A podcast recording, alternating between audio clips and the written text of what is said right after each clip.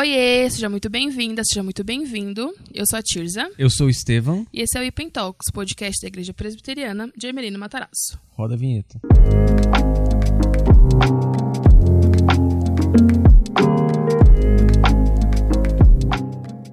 Teremos vinheta, porque o nosso editor aqui voltou de férias. É, Rafael. A gente, a gente, eu, a gente nem, eu ia fazer um comunicado assim, mas eu falei, ah, deixa assim mesmo, pra não ter, pra eu não ter que editar, né? Porque eu tive que dar uma cortada no episódio. Aí a gente teve um probleminha no áudio, então a gente pede desculpa por conta disso. A gente não tá acostumado com isso, mas nesse vai sair tudo certo. Amém. Nesse episódio a gente vai falar sobre ficção, vai falar sobre livros, a gente vai falar esse paralelo sobre o cristianismo, a ficção, se cristão pode ler ficção, se não pode, se é pecado, e a gente vai falar um pouquinho sobre isso. Mas antes a gente vai falar um pouquinho sobre a nossa relação com a leitura. Então você, Estevam, você sempre gostou de ler? Acredito que sim, né? Ah, nossa, ler sempre. Eu lembro quando eu era pequenininho. Eu não lembro quantos anos eu tinha. Aham. Mas eu lembro que foi no ano em que o Corinthians ganhou algum título, que eu não tenho certeza qual. Tá. Porque eu tenho é, dedicado nesse livro que eu vou falar o meu tio é, Valmir escrevendo pra comemorar o, o meu aniversário e o título que o Corinthians ia ganhar. Não lembro se foi título paulista. Aham. E era um livro de fábulas, né? Que tinha várias fábulas. As fábulas de Esopo, Uhum. dos irmãos Green lá. E aí eu, eu já lia desde pequeno. Esse livro é lindo, inclusive. Tem lá em casa. Preciso restaurar ele. A minha irmã hoje tá no estúdio aqui. Precisa restaurar aquele livro, né? Tá... Mas... E além disso, a minha mãe lia pra gente quando a gente era pequeno. Aham. Ela lia várias histórias. Eu lembro que ela lia uma história que era a história do grilo falante. Ah, tinha um livro que ela leu pra gente quando era criança e que a gente reencontrou esse livro depois de anos Aham. e comprou. Minha mãe comprou pra gente, deu de presente pra gente de Dia das Crianças, ano retrasado, eu acho. que é A Famosa Invasão dos Ursos na Sicília, de Aham. Dino Buzzati, que é um escritor italiano maravilhoso. Tem um livro maravilhoso chamado Deserto dos Tártaros, inclusive, que é tem um prêmio Nobel, né, de literatura. Então eu sempre gostei de Leite, e depois que eu me converti mais ainda, né, ecoando as palavras de Paulo em 2 Timóteo 4, é, 4, 13, ele diz o seguinte para Timóteo: Quando você vier, traga a capa que deixei na casa de Carpa, em Troade, e os meus livros, especialmente os pergaminhos. Paulo tá preso, Paulo tá, tá pedindo mantimentos e coisas importantes para ele conseguir ficar na prisão, né? Enquanto ele escreve cartas e, e tudo mais. E ele pede para Timóteo, seu auxiliar pastoral, né? Discípulo. Timóteo, me traz a capa, mas traga-me os livros. E, e Lucas, quando vai escrever o seu evangelho, o livro de Atos, ele diz a Teófilo, que é o destinatário dos livros, que ele fez uma acurada pesquisa sobre os fatos que ocorreram sobre Cristo e tudo que tinha acontecido envolvendo Jesus. Então, pesquisa, leitura, livros, pergaminhos, isso permeia a nossa fé. Então, a gente vai falar um pouquinho mais disso, né? E você, Sim. Tia, qual a sua relação com a leitura? Sempre gostou de ler? Olha, nem sempre aquelas. É, Eu sempre lia coisa da igreja, né? Tipo, ah, é, livrinhos, né? Mesmo de, da Bíblia, mesmo, com histórias bíblicas. Minha mãe sempre leu pra mim. A minha tia lia muito, lia muito para mim também. Ainda mais quando eu tinha alguma prova pra fazer, prova de livro. É, eu eu gostava mais de ouvir alguém falando pra mim. Então ela sabia disso, então ela parava, a gente parava à tarde, sei lá, meia hora, e ela ficava lendo o livro pra mim e eu absorvia mais é, nesse tipo. Então eu tenho algumas memórias de é, Poliana Moça, que minha mãe me deu pra ler. Nossa, Poliana Moça. É, tem vários livros assim da escola, mas eu acho que eu eu peguei um pouco de ranço assim da leitura por causa da escola, sabe? Porque tinha que ler o livro, tinha que fazer a prova do livro e não eram livros fáceis da- de ler, era literatura mais mais pesada, assim, é, usar uma, uma linguagem diferente, uma Pro linguagem Enem, mais culta. diz? É, hã? Pro Enem, por exemplo. É, essas coisas. também, mas até antes também. A gente lia algumas coisas de Machado de Assis, ou Uhum. aquele Manuel Bandeira, que tinha aquela série de livros. E eu, eu gostava. Isso, Pedro Bandeira. e aí a gente lia vários. é, tinha tipo uma sequência, então a gente lia. E aí o fato de eu ser obrigada a ler, eu acho que me pegou um pouco, então eu não gostava tanto. E aí depois eu fui adquirindo de novo, então tinha vários. é, é, romances assim que eu gostava de ler. Então, até uma entrevista que eu li do, eu ouvi do Emílio Garófalo, que é que a gente vai falar dele daqui a pouco, que é pra começar a ler com o que te anima a ler, né? Então, acho que eu comecei assim, lendo livro de romance, até aquela série A Seleção, não sei, acho que você nem deve saber. Mas, tipo, era. por causa da Larissa. da- é, das princesas, tudo. Então, eu gostei porque era o box inteiro, né? Então, é, cada, a cada dois meses minha mãe comprava um livro pra mim, então eu lia. Então, agora minha relação com a leitura começou a melhorar. É, tanto de é, conhecimento mesmo, pra aprender novas coisas, mas como um passatempo também. Ainda mais essa parte da ficção, de romance, drama, essas coisas, virou mais um passatempo. Então, agora tá, tá boa a minha relação com a leitura, tá, tá aprimorando. Você também foi um dos incentivadores, já me deu livro e tal. Então, acho que é mais por, por conta disso, de conhecimento e agora como um passatempo, assim. Se eu quero dar uma relaxada, eu, eu leio um livro, sabe? É, é engraçado como a gente vai mudando, né? Porque nenhum problema em ver filme, série, Aham. é muito legal também. Mas existe uma diferença muito grande entre a leitura e você assistir alguma coisa na televisão. A leitura demanda um esforço muito maior, Sim. né? E esse esforço é recompensador. Uhum. Ele, ele nos gera uma recompensa. A recompensa é de aumentar a nossa imaginação. Uhum. Eu posso falar um pouquinho disso Pode. agora, Ti? Ah, eu sempre amei literatura, né? Amei muito, muito mesmo. E quando eu falo amar, é tipo, eu tenho um estante de livro de Uhum. literatura inglesa, russa, francesa, italiana. Eu amo literatura, né? Lógico, literatura oriental eu não conheço, não posso falar de liter- literatura japonesa, porque eu não Uhum. conheço, né? Agora, pelo menos a ocidental, lógico, a Rússia também tem a parte oriental, mas enfim, mas a ocidental eu, eu conheço algumas coisas. E, e eu tive a oportunidade de fazer um artigo para uma matéria, a matéria de filosofia que eu tive no seminário, um artigo em que eu falei sobre a imaginação e o cristianismo. Muito inspirado por um autor que eu gosto demais, chamado C.S. Lewis. Aham. né? E ahn, eu quis fazer esse artigo para entender um pouco a imaginação do ponto de vista evangélico, porque a gente vê muito falar sobre imaginação é, na literatura, na ficção, romance, cinema, só que no, nos é, no, no- digamos assim, na Bíblia e na literatura evangélica protestante, a gente não vê tanto falar disso. Porque por nós termos ali a religião do livro, da palavra, parece que não há espaço para imaginação. Sim. E aí eu fui pesquisar nesse artigo aí que eu fiz eh, o que, que era a imaginação. Uhum. E a gente pode ver eh, em, do- em dois autores da filosofia clássica, que são Platão e Aristóteles, o que é a imaginação para eles. Aham. Para Aristóteles, a imaginação é uma faculdade da alma. E para Platão, ela é só um fenômeno psíquico. Então, resumindo aqui para não ficar muito filosofento o papo, mas para Platão a imaginação está associada à psique, né, à mente e ao discurso. Ah, Platão ele é chamado de o primeiro filósofo idealista ou racionalista, em que a razão é o que rege o ser humano, basicamente, tá? Reduzindo muito. E quando a gente vai para Aristóteles, Aristóteles acredita que a gente recebe o mundo como? Através dos nossos sentidos. Então você vê as coisas, você ouve, você sente. E quando os seus sentidos recebem o mundo, eles geram imagens. E essas imagens, elas são agrupadas no que ele chama de imaginação, memória ou fantasia. Uhum. E esse agrupamento faz com que as imagens façam sentidos, então nós conhecemos as coisas na fantasia, na memória, na imaginação. Então, Aristóteles ele não é só racionalista, ele é uma, me uma mescla do que a gente chama de empirismo com racionalismo. Beleza. Então a imaginação ela é importante para nós conhecermos as coisas. Sim. E aí, quando a gente avança um pouquinho mais na, nessa ideia de imaginação, para um, um filósofo americano chamado Russell Kirk, ele tem um conceito de imaginação que ele chama de imaginação moral. Uhum. O que o Kirk fala, basicamente, é que toda sociedade tem uma imaginação moral que permeia ela. Uhum.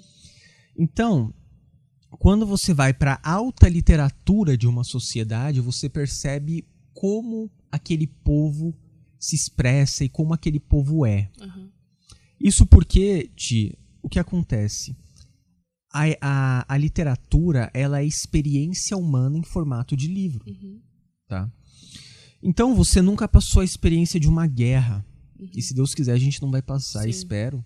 Mas lendo um livro de guerra como Guerra e Paz, do Leon Tolstói, você pode vivenciar a experiência de guerra sem ter vivido você mesmo a experiência. Sim. Através dos- das personagens do livro. Sim. Você nunca, por exemplo, sofreu um abuso, graças a Deus. Mas lendo literatura, você pode entender a experiência disso. Sim. Isso faz o quê? Amplia as fronteiras da nossa imaginação. Sim. E aí você olha essa ideia de imaginação moral do Russell Kirk e você percebe que muitas literaturas de vários países são diferentes de outros. Uhum. Por exemplo, a alta literatura brasileira é o que? É basicamente Machado de Assis, Manuel Bandeira. Uhum. E, o- e os as personagens dos livros de Machado de Assis são cínicos, Sim. mentirosos. Quando você lê lá. É, é, As alegorias, né? é, o. Ai, meu Deus. Que tem a Capitu, que tem o Bentinho. O livro dele é. Não, Cortiço é, é outro autor. A Luiz de Azevedo. O, o livro do Machado de Assis, que tem a Capitu, que tem o Bento. Meu Deus, como que é o nome desse livro? Um livro Vou super famoso. Vamos lá, enquanto você fala. Enfim, as personagens, elas são todas. o- os melhores personagens, eles são cínicos, mentirosos, sabe? E Uhum. o próprio autor da obra, o próprio narrador, ele, ele se posiciona. Dom Casmurro. Dom Casmurro, exatamente. Ele se posiciona em uma, em uma posição de dúvida. Você não sabe se o narrador é verdadeiro, Uhum. sabe? O narrador fala com você e no final você não sabe, por exemplo, se a Capitu traiu o Bento ou não. Sim. Então, isso mostra que. Isso expressa a imaginação moral do povo. Uhum. Quando você vai para outras literaturas como a russa, você vê histórias de redenção muito incríveis. Histórias, por exemplo, do, do Raskolnikov, que é o personagem do, do Crime e Castigo, do Dostoiévski, em que ele comete um crime terrível e no final ele se arrepende e tal. Então isso mostra a imaginação moral do povo, tá?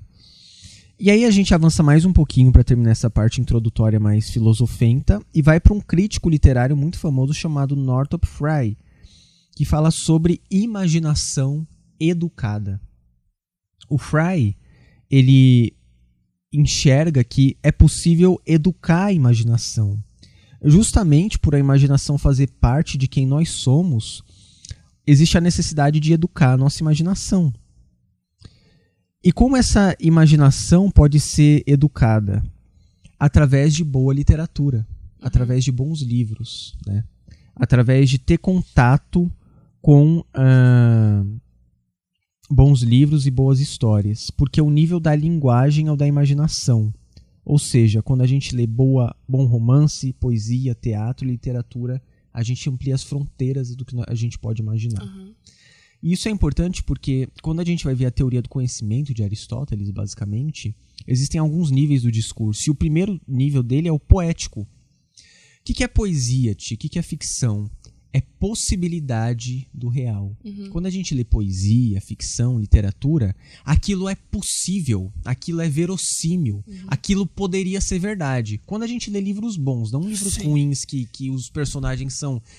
Não, não é o, o melhor livro de literatura é aquele que você lê e aquele personagem quase que salta da página Uhum. porque ele reflete as crises humanas, as crises da existência humana. Você fala, cara, essa personagem tem crises parecidas com as minhas, porque o autor criou uma personagem real, não uma personagem quadradinha que faz o que ele quer, não, aquela personagem pensa por si. Ela chora e ela sofre e ela se apaixona e ela perde e isso reflete o que o ser humano é. E tem a construção do personagem, né? Que você vai conhecendo um pouquinho, vai até. Na sé- é, tem muita. Por isso que tem série, tem, tem filme e tal, mas que você não consegue se aperfeiçoar no personagem em meia hora, né? Em Exatamente. uma hora de, de filme. Precisa de uma construção. Por isso que um monte de gente reclama quando tem adaptação de filme para de livro pra filme, né? Exatamente. Que dá tudo errado, que não tem essa construção toda, né? É, porque é. A personagem, ela é como se fosse real. Uhum. E isso faz você crescer a sua imaginação moral. E você educa a sua imaginação. Sim. Com bons livros, boas personagens, boas crises, isso melhora a gente até na nossa relação de conseguir entender as pessoas. Uhum. Porque você pensa, cara, eu nunca tinha pensado que uma personagem de livro poderia pensar desse jeito, Uhum. né? Eu lembro de um livro que eu amo, que é do é do se chama O Bosque das Ilusões Perdidas, né? É, Eu esqueci o nome do autor agora. É, são tantos autores que eu tô esquecendo tudo já, gente, desculpa. Alain Fournier. Uhum. E esse livro, é, nesse livro a personagem, ela, ela, ela ama muito uma, uma, uma menina tal, encontra essa menina depois de muito tempo, só que ela precisa fazer um- uma coisa que, no fim das contas, ela acaba perdendo essa, essa menina. Tá.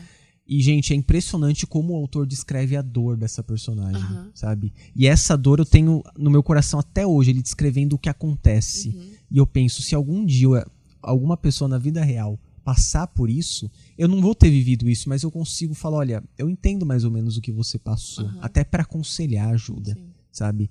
Então, é por isso que é tão importante. Ontem eu tava assistindo um filme, é um desenho animado da Netflix, esqueci o nome agora.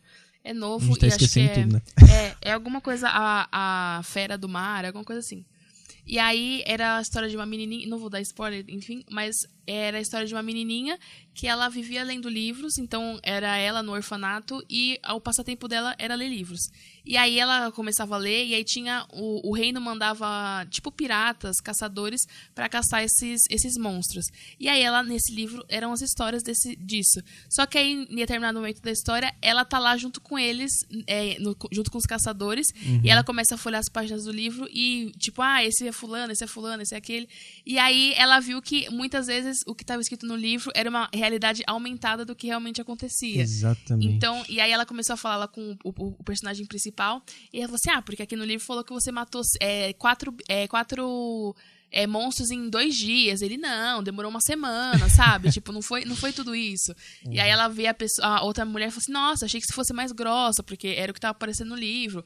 E aí depois ela descobriu que, tipo, a. A, como é que fala? A realeza que meio que manipulava esses, esses livros para as pessoas é, verem a perspectiva que eles queriam, né? Mas que ela viu, ela se deparou com uma realidade diferente da que ela tinha encontrado nos livros, sabe? E aí ela via as pessoas, as pessoas eram meio diferentes do que estavam, tipo, é, desenhado, né? Então foi legal ver esse paralelo dela ver as pessoas do livro ao vivo e ver que era uma realidade diferente da que estava sendo narrada no livro, sabe? Exatamente. É tão, é tão engraçado isso, como a gente não se dá conta da importância dos livros. Aham. E eu acho isso engraçado, tipo, porque se, de- se nós tivéssemos outra religião, talvez a gente pudesse ser assim, só que nós somos da religião da leitura, Aham. né? Protestante, o livro, a palavra, a literatura. E, e a nossa relação com a leitura tem sido muito pobre, né? Sim. Nós nos acostumamos com. A gente falou isso um podcast atrás aí. Nós nos acostumamos com pedacinhos de conteúdo que não são conteúdo completo. E a Sim. gente não forma um imaginário. Uhum. Pode perceber, gente, você deve conhecer alguma pessoa que tem muita dificuldade de se expressar. Eu não tô falando de pessoas que não tiveram condição de estudar, tudo não é isso. Mas o jovem hoje em dia, de modo geral, ele tem muita dificuldade de conseguir conca- concatenar as ideias e expressar o que ele quer. Ele até sente alguma coisa, mas ele não consegue expressar. E aí como que ele tenta se expressar? Citando uma música recente, alguma coisa assim, tipo, ele não consegue explicar o que ele sente, o que ele pensa. Sim. E como diz o Ludwig von Mises, ideias e somente ideias podem nos tirar das trevas. Aham. Então, a partir do momento que você não consegue usar a palavra, olha só, nós somos crentes, no princípio era a palavra, a Uhum. palavra estava com Deus, o verbo, a palavra, Cristo, o conteúdo da palavra é Cristo. A partir do momento que nós não temos a habilidade de lidar com a palavra, Uhum. nós perdemos muito de quem nós poderíamos ser Sim. da nossa personalidade e de expressar a nossa fé. Por isso que tanta gente vai pregar e não consegue explicar o que é a nossa fé. Prega e você fala, cara, mas é só isso, e reduz, Uhum. porque falta capacidade de expressão. E como a gente adquire isso? Aumentando o imaginário, o vocabulário, através da leitura, sabe? E não eu, perce- só. eu percebi isso no meu TCC. Quando Uhum. eu tinha que escrever e eu via que eu não tava conseguindo expressar o que eu queria dizer, sabe? Eu não Uhum. tava conseguindo. E aí a gente, eu até comentava com as minhas amigas que a importância da língua portuguesa, de você conseguir ter os juntar os verbos, juntar o- os adjuntos, enfim. E eu não conseguia falar o que eu queria falar porque o meu vocabulário era pobre e eu não conseguia juntar as, as ideias na minha cabeça para colocar aquilo que eu queria no papel. Então, hoje, eu escrevendo para as meninas, eu sinto muito essa necessidade de conseguir é, de forma concisa explicar o que, eu, o que eu quero dizer, sabe? E eu acho que a leitura me ajuda nisso de ver primeiro como outras pessoas é, se, se baseiam, né? Como outras pessoas também escrevem, mas também de ter vocabulário de conseguir escrever. Eu acho que melhorou o fato da leitura, me ajudou muito, porque realmente é muito difícil você escrever se você não sabe que palavra usar, você não sabe que exemplo usar. E que nem é, é, você mesmo, você sempre pega nas suas pregações, na aula na escola dominical, exemplos desses livros que você lê. E é Uhum. muito mais fácil entender com esses exemplos do que se você explicasse de outra forma, sabe? Porque você tem Exatamente. vocabulário, você tem a bagagem de conseguir explicar dessa forma pra gente, sabe? Sim, é, isso é, claro, né, a graça de Deus tal, Mas se eu não lesse, eu não conseguiria pregar. Uhum. Porque... E não tem uma pregação que você não sente alguma coisa que você leu. Então, exato. Mas é porque, tipo, isso ajuda muito a entender as coisas, sabe? As figuras, as imagens, Sim. né? Ah, Cristo fez isso utilizando histórias, Aham. né? A Bíblia é constituída, em sua maioria, por narrativas. Gente, Sim. história, lembra da escola? Narrativa, Uhum. sabe? Descrição. E, e é por isso, inclusive, que as pessoas têm muita dificuldade de ler a Bíblia. Uhum. Porque não entende o que que é gênero narrativo, Sim. o que que é descritivo, o que que é um gênero é, normativo. Uhum. Aí, por exemplo, lê um texto narrativo como se fosse os Dez Mandamentos, que é um texto normativo, é lei, é norma, e não é a mesma coisa. Uhum. Aí vai ler os Salmos, que é poesia, como se fosse narra- narrativa. E não é. Aí vai ler Apocalipse, que é um, é um texto é, apocalíptico, que é um texto simbólico, como se fosse cronológico. Aham. E aí não consegue diferenciar gênero literário. Por quê? Porque falta essa experiência literária. Sim. E a Bíblia é esse livro. Uhum. E olha só que interessante, a Bíblia reflete também o pensamento oriental, judaico, né? É o pensamento judaico-cristão.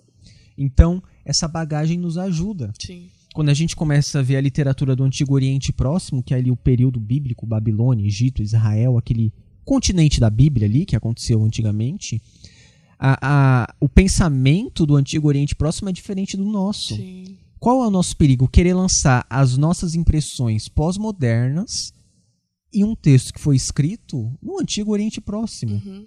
Aí a gente quer, quer, quer falar, por exemplo, de identidade individual, sendo que para eles o que importava era a identidade do clã, Aham. A função que você exercia no clã, Sim. sabe? Aí a gente quer dar exemplos que não cabem. Qual que é a dificuldade? Entender o antigo e o novo e conseguir se comunicar com o novo. Uhum. E como a gente consegue fazer isso? Muitas vezes a partir de ilustrações, de figuras, de, de imagens. Sim. Né? Tem um livro muito famoso que ele se utiliza de um recurso literário chamado alegoria. Uhum. Esse livro é O Peregrino, do John Bunyan. Ele conta a caminhada do cristão em direção à cidade celestial. É literatura. Existe um outro livro que também se utiliza do mesmo recurso de alegoria chamado As Crônicas de Nárnia Aham. né, do C.S. Lewis. Aí já tem um outro livro que também tem um pano de fundo cristão, mas que não se utiliza de alegoria. Por isso, ele é menos famoso é, entre o pessoal evangélico do que as Crônicas de Nárnia, mas é o Senhor dos Anéis. Ele não usa alegoria, Sim. ele se utiliza de um outro recurso. Porque pro Tolkien, por exemplo, ele não gosta de alegorizar as coisas, ele gostava de colocar traços de Cristo nos personagens e não um personagem ser Cristo, como Tá. Aslan é Cristo. Então Frodo, ele tem um traço de Cristo, em qual sentido ele cumpre uma missão. Uhum. O Gandalf tem um traço de Cristo, em qual sentido ele morre e ressuscita. O, o, o Sam, ele tem um traço de Cristo, em qual sentido ele nos ajuda nas nossas aflições. Mas nenhum deles é Cristo, mas eles têm traços de Cristo. E pro Tolkien, no final, é a unidade que faz as coisas darem certo de uma maneira miraculosa, porque por exemplo, o Gollum, ele tá com um anel é, da perdição, o, o anel do poder no topo da montanha da perdição e ele cai. Ele simplesmente tropeça e cai. Porque é como se uma mão invisível fizesse o mal perder. Uhum. Então, veja só, tudo isso depende de você entender literatura, né? Sim. O que, que o autor quer dizer. Sim. E aí, é, eu queria falar só um pouquinho é, que ficção não é só ficção científica, né? Que eu acho que as pessoas Sim. têm muito, têm muito esse paralelo que vai ser só isso. É, ficção é tudo o que- é, é uma narrativa imaginária. Então, que você tem que usar a sua imaginação, que é o que a gente está falando. Então, tem romance, tem suspense, tem mistério, tem algumas coisas que são baseadas em fatos reais, porque tem a, a visão do autor, né? Então, acaba sendo uma ficção. E tem a não ficção, que é um fato. Então, a Bíblia é uma não ficção, Sim, certo? Sim. mas se utiliza de parábolas pra gente é, é, entender é, toda essa parte, né? E aí que a teologia também é uma não ficção, que é a gente estudando isso. E algo, aí uma pessoa também que falou isso falou assim que algumas teologias estão mais pra ficção, né? Porque Com não tem, não tem nada a ver com, com nada. E aí, eu, eu não sei quem falou essa frase, mas eu ouvi o Emílio Garofalo falando: a ficção serve pra animar uma cosmovisão. Nossa, Então, a gente é, a gente tem essa, a, a imaginação, né? Então, a gente ut- utiliza disso pra colocar aquele, a gente sempre coloca essa figura da cosmovisão como um óculos, né? Da cosmovisão pra gente conseguir é, entender. Então, o que a gente tá querendo dizer aqui é que é importante essa parte da leitura porque hoje a gente vê as pessoas muito é, vazias, não só de Deus, mas vazias de conhecimento também. Então, eu acho que se a gente é, incentivasse mais a leitura, enfim, acho que as coisas seriam um pouco mais fáceis, assim, e a gente conseguiria é, criar pessoas mais inteligentes, sabe? Porque eu acho que hoje em dia quem lê, a pessoa fica, nossa, mas é, é colocado num patamar muito elevado quando na verdade ela está fazendo o básico, sabe? Do que uma pessoa normal deveria fazer. Então, eu não sei se tem estudo, alguma coisa do tipo, de, do quanto que a gente lê, do quanto que o brasileiro lê. Ah, é muito pouco. Acho mas... que é tipo dois livros por ano a média. É, então, e, e, e tem gente que nem chega nisso, sabe? Eu não tô julgando ninguém, não, mas muitas vezes eu, eu era uma dessas pessoas, sabe? Claro. Hoje eu tô com, com esse hábito da leitura. Mas é, a gente precisa ler, e aí esse, esse, fato das pessoas não lerem tanto reflete também o tanto que as pessoas leem da Bíblia, né? Se as pessoas não gostam de ler, o quanto que a gente tá lendo a Bíblia, o quanto que a gente tá passando tempo dedicado na Bíblia, né? Não, com certeza. É exatamente isso. E, e é tão importante, Oti, porque tem livros que são clássicos da humanidade, uhum. porque eles refletem é, períodos da história e crises comuns a toda a humanidade. Uhum. O Northrop Frye, que é esse crítico aqui que eu falei, ele tem um livro chamado The Great Code, né? o Código Principal. E nesse livro, ele diz que as histórias ocidentais, né, todas elas derivam de uma mesma história. Uhum. E ele considera essa história a Bíblia. E essa história, ela espelha as outras, porque as crises, isso é muito importante, as crises que os seres humanos vivem, elas são muito iguais uhum. no decorrer da história. A tecnologia mudou, a forma como nós nos expressamos mudou, mas as crises são as mesmas. Sim. Então, por exemplo. É um ciclo, né? É. é não necessariamente que a história é um ciclo, não, mas a, a, os sentimentos, o Sim. ser humano, a natureza humana é a mesma. Exatamente. Então, o que acontece? É, por exemplo, você vai ler a Ilíada de Homero, né? Uh, o Homero tem, tem duas obras principais ali, que são a Ilíada e a Odisseia, né? Ilíada é, é, Troia. Ilion era como era conhecida a cidade de Troia. Tem uhum. até um filme chamado Troia, que Sim. é o Brad Pitt lá, que faz nada a ver com a história original, mas tudo bem. Mas, é, pouquinho, né? Ah, os fatos principais até que tem a ver, sim, mas o desenvolvimento. Mas conta a história de quando Atena e Atena e a esposa de Zeus, que se eu não me engano é Hera, elas querem fazer um concurso para ver uh, qual delas é mais bela. Uhum. E elas escolhem um mortal para decidir isso, e esse mortal se chama Paris, que é Alexandre, irmão de Heitor. E elas. É, era, na verdade, trapaceia e diz que. Eu não lembro se era, tá, gente? Eu tô falando aqui faz, faz alguns anos que eu li a Ilíada mas ela diz que se Paris escolhesse ela, ela daria a ele de presente a mulher mais bela que existia. Essa uhum. mulher era Helena de Troia, uhum. né? Enfim, acontece que ele escolhe, Helena de Troia é tirada uh, de seu esposo, que é o rei Menelau de Esparta. Então inicia-se a guerra de Troia. E, bom, existe Heitor, que é um, um grande guerreiro, e o seu antagonista, que se chama Aquiles, que é uhum. vivido pelo Brad Pitt lá na, na no filme, né? E uh, o Aquiles, ele é um guerreiro indestrutível, exceto por um ponto que é o seu calcanhar, porque a sua mãe, que era uma ninfa chamada Tétis, uh, banhou Aquiles no oceano e segurou ele pelos calcanhares e quando ela o banha no oceano ele fica indestrutível e e aí o único ponto fraco dele é o calcanhar. Enfim, a história se desenrola de uma maneira que você percebe que os deuses escolhem lados de seres humanos. Uhum. O lado de Esparta, o lado de Atenas, né? E os deuses ficam torcendo e ajudando os seres humanos. E é importante isso, porque isso mostra como costuma ser a fé desse mundo. Uhum. De acreditar que nós alcançamos favor de Deus pelo que nós fazemos ou pela nossa personalidade. Isso é Sim. muito humano. E o que a Bíblia nos diz é que o nosso Deus, ele é soberano. Ele é o Senhor dos exércitos. Ele não tem uh, é, lados humanos. Ele é quem rege a humanidade. Mas as crises das personagens da Ilíada e da Odisseia, depois que vai contar a história de Odisseu, né, ou Ulisses, e aí tem aquele episódio famoso do cavalo de Troia, tá? Uhum. São muito nossas crises. Aquiles fica bravo porque tomam a, a amante dele lá e ele não quer ir pra guerra e estão perdendo a guerra. Ele não quer entrar na guerra, não, não vou porque tomaram minha amante. tipo, o cara vai deixar de ir numa guerra por uma coisa egoísta dessa, mas tipo, a gente é assim, entendeu? Uhum. Então essas coisas refletem as nossas crises. Um outro livro que eu literatura grega, né? E a gente vai para um outro livro fundamental para a literatura italiana chamado, por exemplo, A Divina Comédia do Dante Alighieri. E conta a história do Dante que vai passar pelo inferno, purgatório, e depois para chegar até o céu e é guiado por um poeta grego famoso chamado Virgílio, né? Poeta grego não italiano chamado Virgílio. E gente, a- tudo que ele passa, a- o que ele vê nos círculos do inferno, depois no purgatório, depois ele ir até o céu, quando ele é guia- guiado no céu pela sua amada, que é Beatrice Portinari, ah, ele vê os pecados humanos. Ele descreve coisas que não são bíblicas, mas são ilustrações muito belas para nós. Por exemplo, lá no purgatório, os preguiçosos são condenados a rolar grandes pedras enormes de um lado para o outro e rolar por anos e anos, e séculos e séculos, até eles purgarem o pecado da preguiça.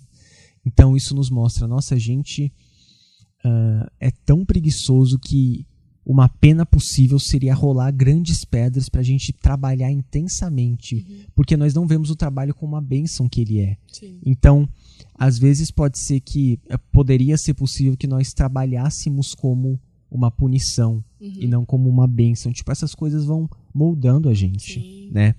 Aí a gente vai para uma literatura mais eh, nossa, literatura portuguesa ou brasileira, livros do Gustavo Corsão, por exemplo. Eu lembro de um livro do Gustavo Corsão, e que é um autor brasileiro, e nesse livro ele, fa ele faz uma imagem tão maravilhosa. Ele se vê em um terreno de, de palha. E ele vê um demônio que, se eu não me engano, chama Aldebaran. E esse demônio tá falando com ele. E ele começa a mostrar a vida da personagem, tipo, em terceira pessoa. Ó, você foi assim, abre uma tela diante dele e ele começa a ver a vida dele. Ó, essa é a conversa que você teve com a sua mulher. E, tipo, ele maltratando a mulher dele demais, assim. E ele fala, não, mas, mas. Mas eu lembro dessa discussão, não foi assim. A gente tava conversando, não tava brigando. Aí ele fala, não, não, não, não. Vocês estavam, olha você maltratando ela. Aí corta pra outra imagem, tá ele falando com um amigo, e tipo, ele maltratando o amigo, sendo grosso, sendo estúpido. E ele começa a mostrar toda a vida da personagem como ele sendo o pior dos homens. E aí ele começa a falar: Não, você tá errado, tá faltando alguma coisa. Tem alguma coisa na minha vida que você tirou e você tá mostrando na minha vida sem essa coisa. E ele fala assim: Eu sei o que, que é, é o amor. Aí quando o demônio olha, ele começa a gritar: Cala a boca, seu desgraçado, não sei o que. Ele fala: Amor, é o amor que falta, o amor, o amor. E começa a cair fogo do céu e consumir toda a palha. Uhum. E toda a palha é consumida pelo fogo e só fica o que não é palha. Uhum. Por quê? Porque o amor é a obra que não passa com fogo. Sim. Então, qual, o que, que essa imagem traz pra, pra gente? Sem o amor, você nada é. Se você olhar pra sua vida em retrospecto, sem amor, você é um ser infernal. Sim. Mas Deus coloca amor no seu coração. Então, as piores discussões, quando tem aquele amor de Deus que te salva, ainda é, são aproveitáveis. Sim. E o amor não é consumido pelo fogo. Então, isso vai entrando na gente, sabe? Moldando o nosso, a nossa imaginação moral e, e a gente vai crescendo com isso, Sim. né? Mas e você, Ti, qual é seu livro favorito? Nossa, que pergunta difícil. Vai, top 3, então. Ó, eu- deixa eu ver. É, eu acho que eu diria Poliana, porque iniciou a minha leitura, assim. Um que eu gosto muito é Deixe-me Ser Mulher, que é da Elizabeth Elliot. E outro que eu tô terminando, mas que ainda assim já é um dos meus livros favoritos, é Ela, a Imagem dele, da Francine Walsh. Então, não, não entra na ficção, mas são, são livros que eu tô gostando muito. É, esses dias eu comprei um box de livros do Emílio Garofalo, que tem é, um ano de histórias, né? E aí eu tô começando a ler e é tipo. É muito legal, sabe? Porque não necessariamente tem uma perspectiva cristã daquilo, mas são histórias de vida. É o que a gente sempre fala. É a vida que vai ensinando, é, o, é, o, é a liturgia do ordinário, né? É, é a vida simples. Então eu tô gostando muito de ler. São leituras rapidinhas, assim. Acho que. é, é, é, são livros pequenininhos, né? Quando eu comprei, eu ach- eu achei que seria um, um livro grande, né? Normal. Só que Aham. são livros menorzinhos. E são- tem desenho também, é, bem bonito, tem uma, né? uma ilustração. Então, eu achei bem legal, porque e- ele fez esse projeto no- incentivando mesmo as pessoas a lerem. E eu acho legal começar por um livro pequeno, né? não, não necessariamente precisa ser um livro grande, mas esses eu tô gostando bastante, que é essa parte de ficção. Teve, teve um romance que eu também li, é, li não, eu ouvi que eu baixei no, no Pilgrim, né? Eu comecei por, eu comecei por causa disso. Eu consegui uma assinatura mais barata do Pilgrim, e aí são audiolivros, né? Então, são, às vezes, os, os próprios autores, às vezes, outras pessoas que estão é, lendo, é, falando, né? Narrando o livro para você. E aí eu li um que eu achei muito legal. Ah, não acredito que não tá aqui. Que, ah, aqui. É, sons Sons de Ferrugem e Ecos de Borboleta. Eu achei, assim, simplesmente sensacional, então é. eu esqueci desse. Esse com certeza estaria no meu top Você 3. leu todo? Já li todo. É, é, é bem legal. É de uma, é Noemi no, Nicolette, o nome uhum. da, da autora. Então é um romance, assim, bem legal. E eu acho legal porque é, ela é cristã, mas não, necessariamente sim, aborda sim. o cristianismo ali. Mas é uma, vamos dizer assim, uma literatura bem, entre aspas, pura, sabe? Uhum. Porque é, a gente até falou em outro episódio sobre o top, sei lá, 3, top 10 de livros mais vendidos, que são livros é, eróticos, né? Erótico, é. então, é, vai nessa linha de romance erótico, que não é o que a gente tá falando aqui. Mas é um romance muito legal, assim, bem, bem tipo comédia romântica, sabe? Uhum. E eu achei muito legal. Foi bem divertido ler. Então, esse também entrei no meu top no meu top 3, assim, no meu top 5. Uhum. E eu acho que é romance é o gênero que eu mais gosto de ler, assim, que tem me interessado mais, porque são historinhas bem bobinhas, assim, sabe? Uhum. Mas que são bem legais. E aí, acho que depois de começar assim, eu, eu posso ir pros clássicos, vamos dizer assim, que todo mundo Sim. tem que ler, que é, a gente sempre fala. Até o Emílio Garofalo deu uma lista, mas eu esqueci de pegar. Mas de livros que todo mundo deveria ler na vida, sabe? Então, é. acho que seria mais ou menos isso. Tem um que, a, que eu comprei pra Virgínia, chegou, ela vai pegar ainda. Chama Bem Sei Que Tudo Podes. É um romance que a Francine publicou é, recentemente. Eu, eu quero ler também esse. Não, não conheço, né? Não, mas a, a Vi leu ela a imagem dele, você uhum. também leu, né? E falaram que, que é muito bom. É, esses romances e, e, Romance também é um gênero literário, tá, gente? É um uhum. tipo de literatura com personagens bem formados, que geralmente é uma história mais complexa, Sim. diferente de crônica, por exemplo, uhum. ou carta e etc. Mas tem um livro que eu indico que se chama Como Ler Livros, né? Uhum. Que em inglês é How to Read a Book, do Mortimer Adler.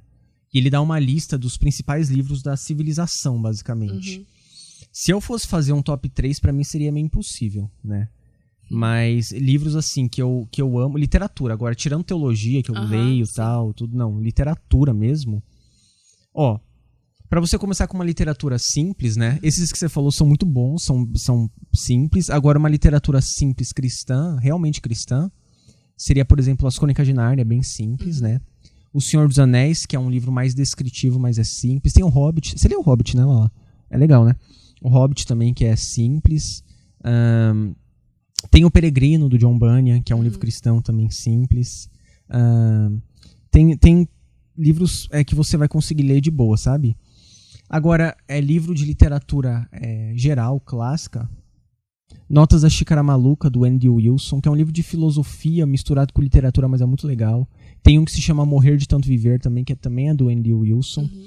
Uh, agora tem livros que, por exemplo, tem um autor que eu gosto muito chamado Chesterton. E ele tem um livro chamado Tremendas Trivialidades, que são ensaios muito divertidos, muito uhum. 4, 5 páginas. Aí o livro tem 150, mas são só ensaios. Você pode ler um por dia, por ah, exemplo, tá. bem legal. E o, o Chester tem uns ensaios tão maravilhosos. Eu lembro que uma vez eu li um ensaio dele, e até hoje eu, eu lembro, eu falo isso em, sei lá, em pregação falando sobre a Bela e a Fera. Uhum. Ele diz: a maior lição de A Bela e a Fera é que algumas coisas precisam ser amadas antes de ser amáveis. e falo, nossa, é isso, cara. Tanta gente que precisa ser. Eu também, né? Tipo, você precisa primeiro amar e depois a pessoa se torna amável. A uhum. fera é assim, né? Sim. Primeiro ela é amada, depois ela se torna amável e, e, compreensiva, né? Tal. Agora, literatura geral tem vários. Literatura grega, tem os clássicos, tem é, Ilíada e Odisseia, tem a Eneida do Virgílio. Bom, literatura já mais latina tem Metamorfoses do Ovídio, tem o conto de Eros e Psique também, que é grego, tem Divina Comédia do Dante, e aí vai várias coisas. Eu indicaria muito uh, alguns autores que são fundamentais, sabe? Dostoiévski, que é um autor russo, é uhum. incrível. Pelo menos Crime e Castigo, Os Irmãos Karamazov, Os Demônios. Uh, Noites Brancas, que é um livro muito simples de ler. Aí tem o Tolstói, Guerra e Paz, a morte de Ivan Illich também. Uh, tem o Mestre e a Margarida, do Bulgakov. Tem. Meu autor favorito de romance se chama William Faulkner. É, inclusive, eu te falei de um livro dele uma vez que você não leu, né? O Qual? Light in August. Luz em Agosto. Eu comecei a ler, mas era, era uma literatura meio complicada. Assim. Era, era, não, não sei se foi o, a, como é que fala? A tradução que eu peguei. Acho que a tradução não era Mas boa. era meio, tipo, coloquial, assim, sabe? É, o, o Faulkner, ele é um autor que escreveu muito sobre a época sulista americana, em que tinha parte depois da guerra e, e o racismo. Alguns livros do Faulkner são muito tristes, mas o Luz em Agosto tem um final muito bonito, sabe? E o Luz em Agosto tem a figura do reverendo Hightower, que ele é um hipócrita religioso. E depois que eu li o Luz em Agosto, eu falei, cara, eu vou ser reverendo, eu nunca quero ser esse reverendo Hightower na minha vida. Ahn, tem um livro do Faulkner chamado Enquanto Agonizo, né? As a Lay Dying também, que é muito famoso na literatura americana. Bom, tem o Ernest Hemingway, que é muito bom também, O Velho e o Mar, é, Paris é uma Festa. Aquele livro Meia-Noite em Paris é inspirado em Paris é uma Festa, do Ernest É? Hemingway. Tudo é baseado em livro, né? Só que as pessoas dão aquela leve modificada. Que nem. Você leu Amor e Gelato, o livro? Não. É que todo mundo reclamou. Ela perguntou pra Larissa, não É, foi? pra Larissa, não foi pro, pro Estevam. Eu perguntei se ela tinha lido, porque tá todo mundo reclamando que o filme é uma merda, né?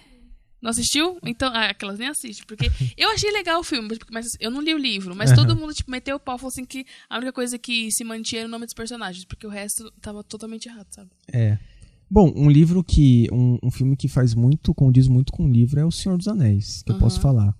Até o Harry Potter, antigamente eu falava mal de Harry Potter e Crepúsculo, mas com essas literatura lixo erótica que tem hoje, é, me- é melhor Então. ler, ler isso aí, por favor, e não cai nessas outras coisas que tem, sabe? Porque é, o- tá embaçado o negócio. É sério, tio. Outro dia eu fiz uma pesquisa, coloquei lá de verdade, 100 e-books mais vendidos da Amazon, 86 eram coisa erótica. Sério. E, tipo, é impressionante porque é realmente, tipo, aquelas revistinhas de banca de conto sexual o negócio, sabe? Eu falo, caramba, o que aconteceu com, com, com a literatura, né? Então, a gente tá recomendando aqui bons livros para você realmente ler, né? E, e ajudar a educar seus filhos, né? Com a palavra de Deus, lógico, mas essas coisas vão te ajudar a ter vocabulário, know-how para fazer as coisas. É que eu acho que al- alguma coisa que interfere também é o preço, né, dos livros. Eu acho que tem livro que é muito caro. Que nem eu fui ver, eu, eu tô ouvindo da Francine Walsh, mas eu, eu vi pra comprar, tava 52 reais e o frete era 30. Eu fiquei tipo, 80 reais no livro, sabe? Eu acho que isso também interfere é, um Também. pouco nas pessoas lerem ou não, sabe? Concordo, realmente, é. O preço dos livros de- deveria diminuir muito aqui, porque realmente as coisas estão caras, né? É. Mas, mas assim, é o que eu falei, citando Paulo lá, né? Ah, Paulo ele era extremamente inteligente, ele era formado, versado, e isso colaborou para ele conseguir expressar o evangelho da melhor forma Sim. que podia, né? Ah, só recomendando mais uns livrinhos rápidos aqui de literatura, é, tem um livro do, do Dino Buzzati que eu falei, O Deserto dos Tártaros, que é literatura italiana, que fala sobre o tempo de uma maneira como eu nunca vi, assim, é maravilhoso também. É, tem um livro do. Tem o Don Quixote, gente. Miguel de Cervantes. Don Quixote é maravilhoso também. Tem os Lusíadas, que você não leu na escola. Ah, você deveria ter lido, né? É, e é, é muito bom também. A poesia do Manuel Bandeira. É, Machado de Assis você vai achar, chato, mas é muito bom. É, eu tava tentando lembrar aqui de, de quem que eu ia falar. Ah, ah, o próprio é, Antoine de Saint-Exupéry, do Pequeno Príncipe, é muito bom. Tem outros livros dele também, né? Terra dos Homens. ah, são livros muito bons. É, enfim, literatura de forma geral vale a pena ler. Ah, um livro também de uma autora inglesa, a Jane Austen, o preconceito. Orgulho e Preconceito, né? É a versão é, boa dessas porcarias que lançam hoje em dia, né? Desses livros eróticos. É, é a fórmula que fez dar certo, só que sem as sacanagens que tem hoje, né? Sim. E é um romance de época que marca tal, né? Então, é, esses livros são muito bons pra você crescer. Sim. É que eu acho que é difícil você competir com os streamings, né? Porque, querendo ou não, é, é muito mais fácil você pegar e passar uma hora e meia assistindo o negócio, você não tem tanto esforço. Você vai ter esforço se você colocar legenda, se você quiser ouvir a voz original dos personagens, mas você não vai ter tanto esforço assim, né? Mas é, é engraçado porque é isso que as pessoas consomem, né? É isso que é, é isso que vai editando que as pessoas. Que nem, ah, é, tem muito isso de ter um livro na escola pra ler e aí a pessoa vai lá e assiste o filme, né? E depois vai fazer a, A prova. resenha, né? Ver a resenha. Lê a resenha, que é tipo cinco páginas, e depois vai ou vai assistir um filme, né? O filme, geralmente quando tem um filme, e que também não tem nada a ver, sabe? Então acho que as pessoas pegam alguns atalhos, assim, pra, para conseguir fazer isso. E a questão do preço, eu, eu comprei vários livros na Amazon Prime Day porque tava com super desconto, esse do, do e-book, então, do, do, do box de livros. Então, esse é um, um livro que eu indico bastante para vocês lerem, porque é rapidinho, é facinho. Então, começa com o que você gosta de ler. Você gosta de assistir várias séries de romance? Sim, sim. Começa com romance, sabe? E é aquele negócio, é disciplina. Tudo que a gente fala tem que ter uma, uma certa disciplina. Mas assim, se você tá é, dividindo o seu tempo entre ler a Bíblia e ler livro, lê a Bíblia, foca na É. Bíblia e depois você vai ler o livro. Sim, é. Mas tenta, vale a pena. Você vai. O mundo da leitura é, vai. A Bienal tava lotada de gente. Tava, né? É, Todo mundo que é, Bienal todo mundo é, é, sei lá, ficou um tempão sem fazer, mas quando, quando veio tinha bastante gente, sabe? E querendo é, eu pensando assim, eu achei que dar uma- ia dar uma flopada, sabe? Mas tava lotado de gente, então é legal que ainda assim as pessoas têm esse, esse interesse por, por livros e, e também tem uma, uma moda assim de influenciador que lança livro, né? Não sei É. se você já percebeu. Já vi. De, tipo, livro sobre a vida. A pessoa tem 15 anos e tá fazendo um livro sobre a vida dela, né? Como se ela, ela tivesse alguma coisa pra, pra. Pode até ter, né? Mas, tipo, 15 anos. Como mas... eu dei a volta por cima da depressão. A pessoa tem 17 anos, né? E fiquei milionário vendendo, fazendo trade. É, os livros, né? Não lê esses livros. Mas é sério, é tudo isso, né? Então, é, é livro de influenciador, sabe? Vai fazer crônica, vai fazer algum tipo de. Tem até um livro que é de um podcast muito famoso que é Modus Operandi, não sei se vocês já ouviram falar, que é, ele Não, não narra. isso. Ele narra vários crimes, assim, é bem legal. Mas também lançaram um livro. Então, se você for ver, assim, a maioria tem alguns influenciadores envolvidos em alguma, de alguma maneira, sabe? É. Tem, tem muito disso também, é agora que eu tô vendo bastante. Também é aquele negócio da sua bolha, né? É, de ver várias autoras cristãs também é, fazendo livros e tal, é, que também se tornaram influenciadoras ou se tornaram influenciadoras por conta do livro, ou depois do, de ser- é, fazer o livro é, se tornaram influenciadoras, enfim. Mas é um, um ambiente que está crescendo bastante, assim, de bastante gente fazendo livros. É, é legal, mas é, tem que ter um Legal. filtro, é, né? É, é tudo questão de filtrar, né? Filtrar as coisas. O meu conselho é que numa época de tanta subjetividade, você vá para aquilo que se mantém durante muito tempo. Uhum, Sabe, a literatura boa, alta literatura, aquilo que vai realmente te ajudar, vai mudar seu pensamento, aumentar seu imaginário. Ah, os romances que sempre estiveram aí, você vê romances que, nossa, que, que no decorrer da história você pega livros do tipo Moby Dick, Uhum. que formaram a literatura americana. Aí você pega o, o, o Grande Gatsby, do F. Scott Fitzgerald. Você pega vários livros que moldaram um povo, sabe? É, isso se estende para várias coisas, né? Até para canções. Uhum. Por exemplo, o Bob Dylan ganhou um prêmio Nobel de literatura pelas músicas dele, pela poesia dele, Uhum. né? Infelizmente a nossa sociedade tem caminhado pro lado oposto, né? Sim. De as músicas são pobres, a literatura é pobre, mas ainda existem essas coisas e a graça comum de Deus ainda Uhum. nos permite que a gente cresça e aprenda com essas coisas, Sim. né? Então acho que o nosso conselho é leiam, né? Leiam, a Tia sempre tá falando aí, eu concordo, leia pelo que começa te atraindo, né? Sim. Contanto que não seja uma coisa ruim, pecaminosa. Exatamente. Mas leia aí, se você gosta de romance, leia romance. É, pede indicação. Sim, não vai, não vai pelos 10 mais vendidos. É, eu sempre tento indicar livro, por exemplo, a Vi, né? Eu sempre tento Aham. indicar livros bons que eu sei e tentar ver com ela alguma coisa legal tal. E ler junto com ela, a gente lê coisa junto. Então cresça assim, sabe? Isso Uhum. Sim. vale muito a pena e vai te abençoar muito. Sim. Então, esse foi o episódio de hoje. A gente quer incentivar a leitura de vocês, que vocês leiam. Leiam ficção, é legal. É, a gente consegue é, aprimorar o nosso imaginário, trabalhar o nosso imaginário. E a gente consegue dialogar melhor com as pessoas, a gente consegue se expressar melhor. Então, é um ponto bem legal da leitura, tá bom? Então, que você tenha anotado aí algumas dicas que a gente deu. A gente deu uma lista extensa de livros. se der, a gente coloca aí na descrição alguns livros para vocês é, lerem. E é isso. É, até o próximo episódio. Não esquece, toda quarta-feira é só voltar aqui no Spotify que vai ter um episódio novo pra você, tá bom? Um beijo e até a próxima. Deus abençoe, gente.